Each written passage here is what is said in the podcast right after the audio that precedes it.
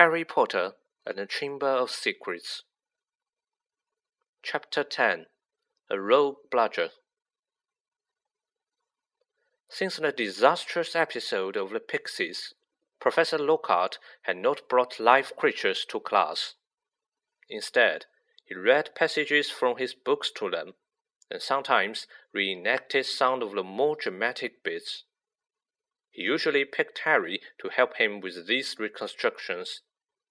So far, Harry had been forced to play a simple Transylvanian villager whom Lockhart had cured of a babbling curse, a yeti with a head cold, and a vampire who had been unable to eat anything except lettuce since Lockhart had dealt with him.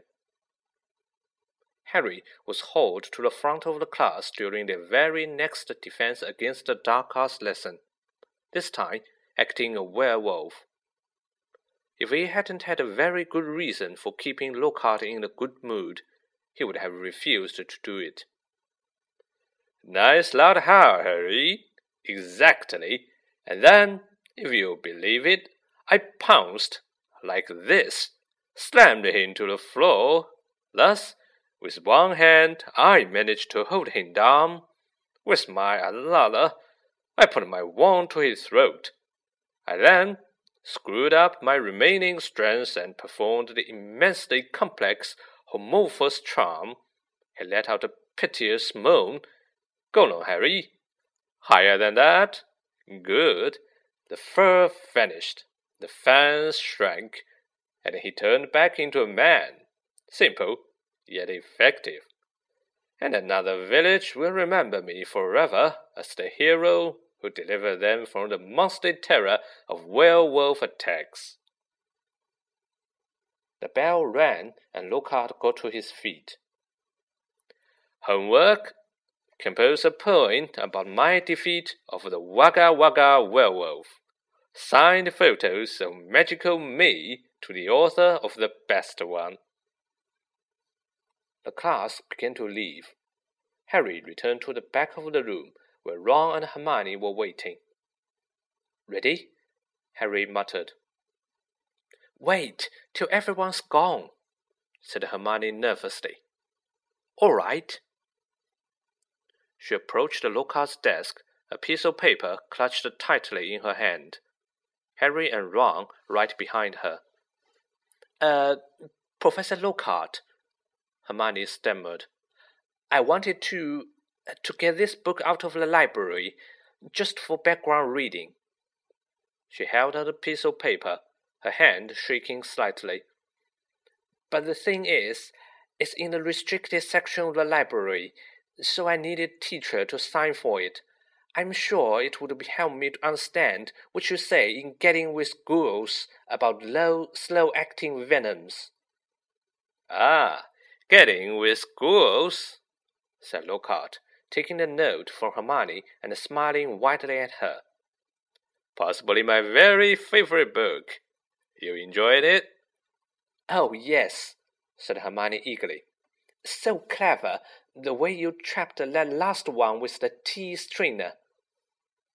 Well, I'm sure no one will mind me giving the best students in the year a little extra help, said Lockhart warmly, and he pulled out an enormous peacock quill. Yes, nice, isn't it? he said, misreading the revolted look on Ron's face. I usually save it for book signings. He scrawled an enormous loopy signature on the note and handed it back to Hermione. So, Harry, said Lockhart, while Hermione folded the note with fumbling fingers and slipped it into her bag. Tomorrow's the first Quidditch match of the season, I believe. Gryffindor against the Slytherin, is it not? I hear you are a useful player. I was a seeker too. I was asked to try for the national squad, but prefer to dedicate my life to the eradication of the dark forces. Still, if ever you feel the need of a little private training, don't hesitate to ask. Always happy to pass on my expertise to less able players. Harry made an indistinct noise in his throat, and then hurried off after Ron and Hermione. I don't believe it, he said as the three of them examined the signature on the note. He didn't even look at the book we wanted. That's because he's a brainless git, said Ron. But who cares? We've got what we needed. He's not a brainless git, said Hermione shrilly as they half ran towards the library. Just because he said you were the best student in the year. They dropped their voices as they entered the muffled stillness of the library. Madame Pince, the librarian, was a thin, irritable woman who looked like an unnerved vulture. Most potent potions? she repeated suspiciously, trying to take the note from Hermione, but Hermione won't let go. I was wondering if I could keep it, she said breathlessly. Oh, come on, said Ron, wrenching it from her grasp and thrust it at Madame Pince. We'll get you another autograph. Lockhart will sign anything if it stands still long enough. Madame Pince held the note up to the light, as though determined to detect a forgery, but it passed the test. She stalked away between the lofty shelves and returned several minutes later carrying a large and moldy looking book. Hermione put it carefully into her bag, and they left, trying not to walk too quickly or look too guilty. Five minutes later, they were barricaded in Moaning Myrtle's out of order bathroom once again. Hermione had overridden Ron's objections by pointing out that it was the last place anyone in the night in their right minds would go, so they were guaranteed some privacy. Moaning Myrtle was crying noisily in her cubicle, but they were ignoring her and she them. Hermione opened most potent potions carefully, and the three of them bent over the damp spotted pages. It was clear from the glance why it belonged in the restricted section. Some of the potions had effects almost too gruesome to think about, and there were some very unpleasant illustrations, which included a man who seemed to have been turned inside out, and a witch sprouting several extra pairs of arms out of her head. Here it is, said Hermione excitedly as she found a page beheaded The Polyjuice Potion. It was decorated with drawings of people halfway through transforming into other people. Harry sincerely hoped the artist had imagined the looks of intense pain on their faces. This is the most complicated potion I've ever seen, said Hermione as they scanned the recipe. Lacewing flies, leeches, flaxweed, and knotgrass, she murmured, running her finger down the list of ingredients. Well, they're easy enough. They're in a student's store cupboard. We can help ourselves. Oh, look! Powdered horn of a bicorn. Don't know where we're going to get that. Shredded skin of a boomslang. Little bit tricky too. And of course a bit of whoever we want to change into.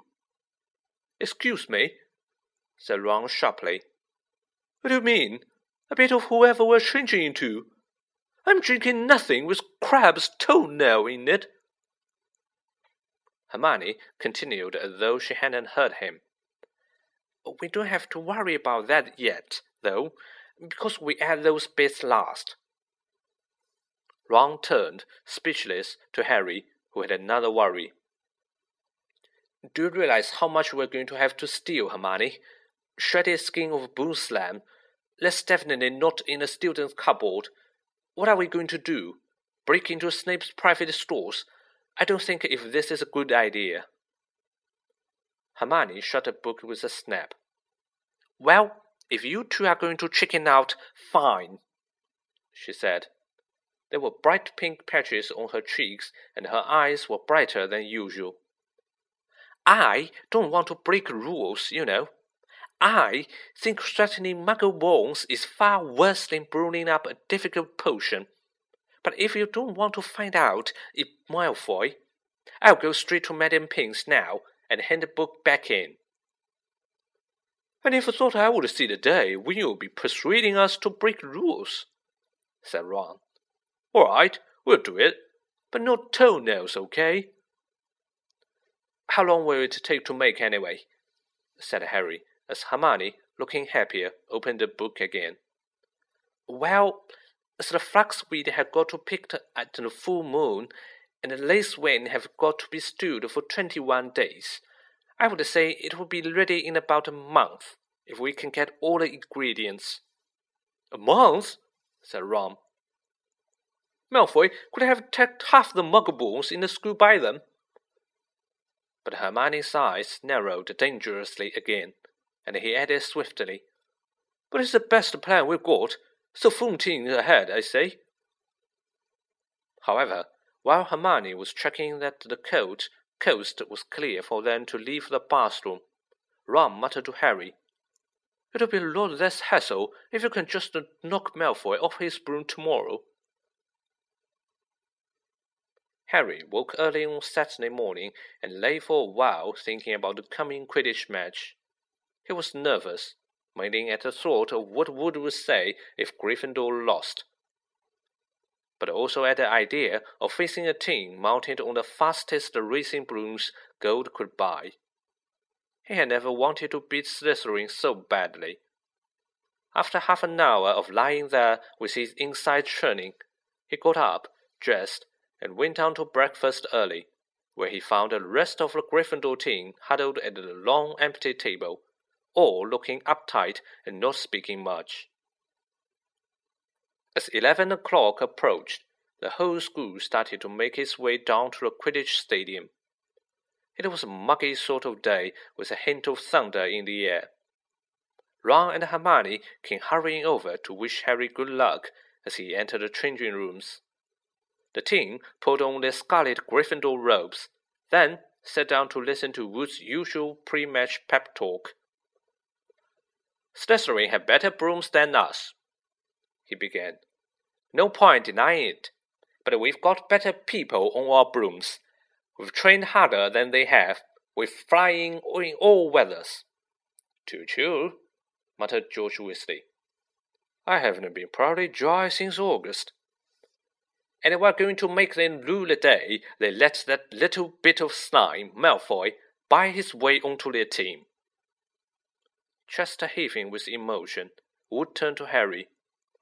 It'll be down to you, Harry, to show them that a seeker has to have something more than a rich father. Get to that snitch before Malfoy or die trying, Harry. Because we've got to win today. We've got to. So, no pressure, Harry, said Fred, winking at him.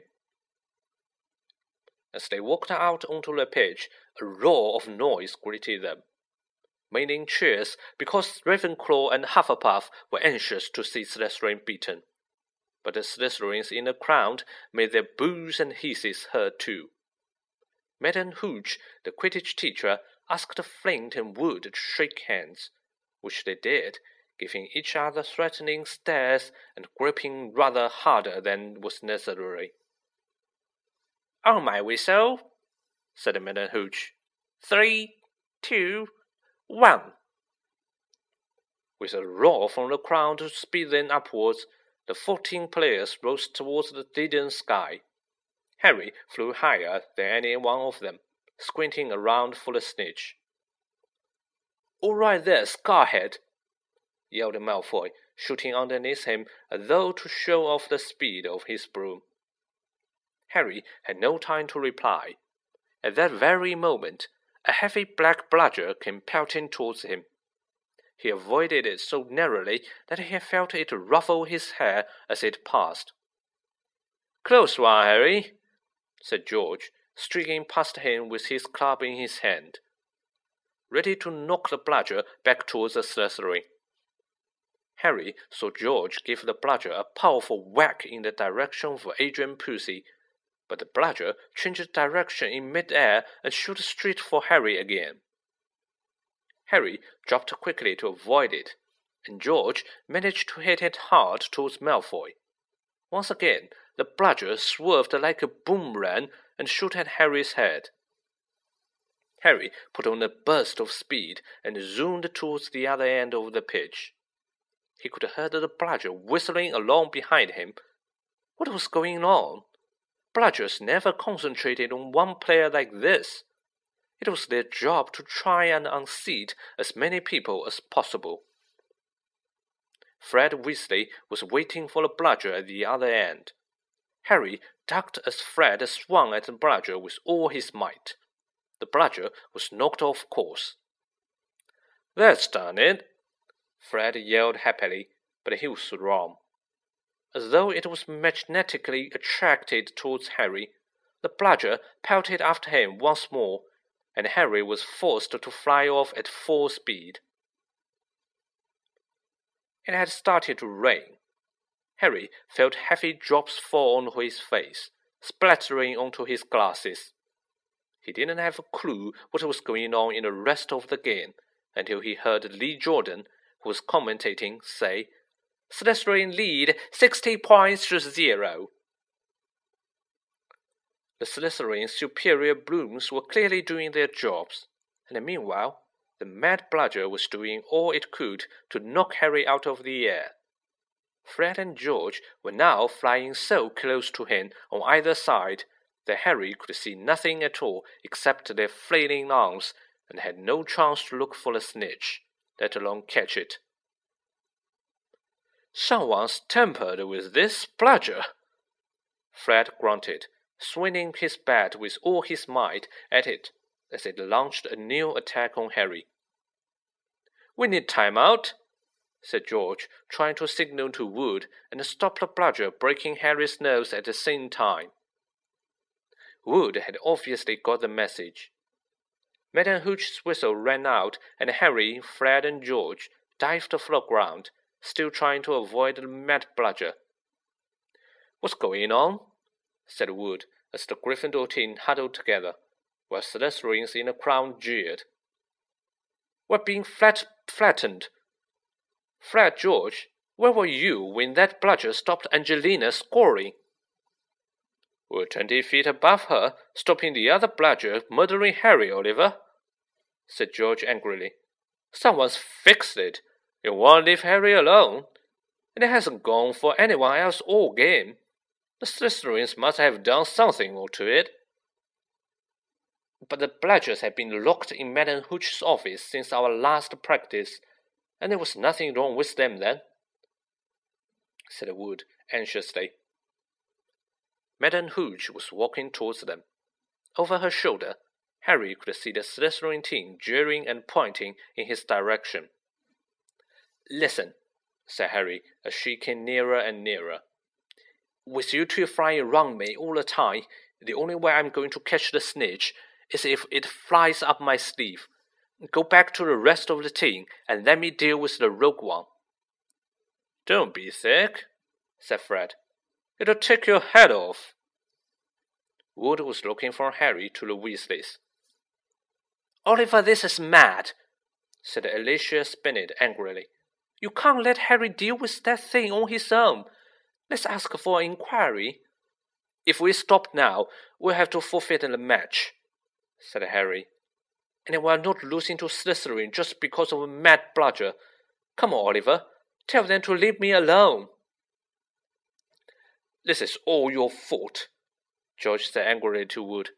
Get a snitch or die trying. What a stupid thing to tell him. Madame Hooch had joined them. Ready to resume play? she asked Wood. Wood looked at the determined look on Harry's face. All right, he asked. He said, Fred, George, you heard Harry. Leave him alone and let him deal with the bludger on his own. The rain was falling more heavily now.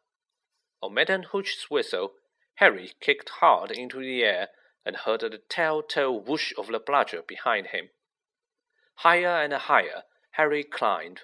He looped and swooped, spiraled, zigzagged and rolled, slightly dizzy.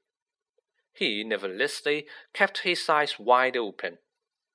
Rain was speckling his glasses and ran up his nostrils as he hung upside down, avoiding another fierce dive from the bludger. he could hear the laughter from the crowd. He knew he must look very stupid, but the rogue bludger was heavy and couldn't change direction as quickly as he could. He began a kind of roller coaster ride along the edges of the stadium, squinting through the silver sheets of rain to the Gryffindor goalposts, where Adrian Pusey was trying to get past the wood. A whistling in Harry's ear told him the bludger had just missed him again. He turned right over and sped in the opposite direction. Training for the ballet, Potter! yelled Malfoy as Harry was forced to do a stupid kind of twirl in mid-air to dodge the bludger. Off Harry fled, the bludger trailing a few feet behind him. And then, glaring back at Malfoy in hatred, he saw it the golden snitch. It was hovering inches above Malfoy's left ear, and Malfoy, busy laughing at Harry, hadn't seen it. For a moment, for an ag- agonizing moment, Harry hung in mid-air, not daring to speed towards Malfoy in case he looked up and saw the snitch. Whum! He had stayed still a second too long. The bludger had hit him at last, smashed into his elbow, and Harry felt his arm break. Dimly, dazed by the searing pain in his arm, he slid sideways on his rain-drenched broom, one knee still crooked over it, his right arm dangling useless at his side. The bludger came pelting back for second attack, this time aiming at his face. Harry swerved out of the way one idea firmly lodged in his numb brain get to Malfoy. Through a haze of rain and pain, he dived for the shimmering, sneering face below him and saw its eyes widen with fear. Malfoy thought Harry was attacking him. What the? he gasped, carrying out of Harry's way. Harry took his remaining hand off his broom and made a wild snatch. He felt his fingers close on the gold snitch, but was now only gripping the broom with his legs, and there was a yell from the crowd below as he headed straight for the ground, trying hard not to pass out. With a splitting thud, he hit the mud and rolled off his broom. His arm was hanging at a very strange angle. Riddled with pain, he heard, as though from a distance, a good deal of whistling and shouting. He focused on the snitch clutched in his good hand. Aha! he said vaguely. We've won! And he fainted.